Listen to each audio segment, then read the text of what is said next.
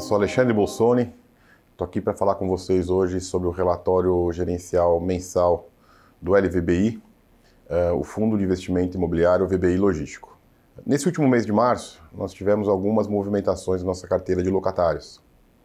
Uh, a primeira delas foi a reposição de um inquilino no ativo de extrema. O que, isso quer dizer?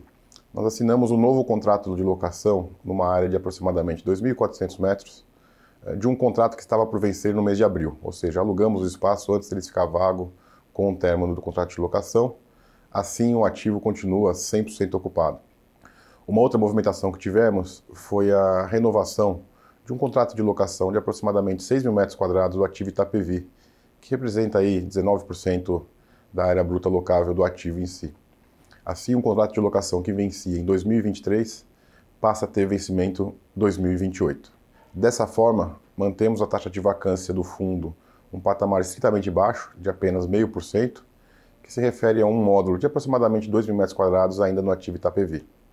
Com relação ao resultado do fundo nesse mês, o fundo apresentou um resultado de 76 centavos por cota. Esse resultado foi impactado de forma uh, negativa e não recorrente em função de, da inadimplência de um dos nossos inquilinos num ativo extrema. Essa inadimplência representou aproximadamente 4 centavos por cota. Nós, a equipe de gestão, estamos tomando todas as medidas cabíveis com relação à recuperação dessa inadimplência no último mês.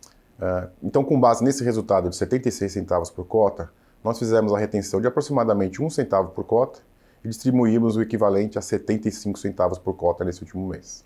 Então, assim, uh, aqui me despeço de vocês e voltamos no próximo mês com mais novidades do LVBI. Obrigado e um abraço a todos.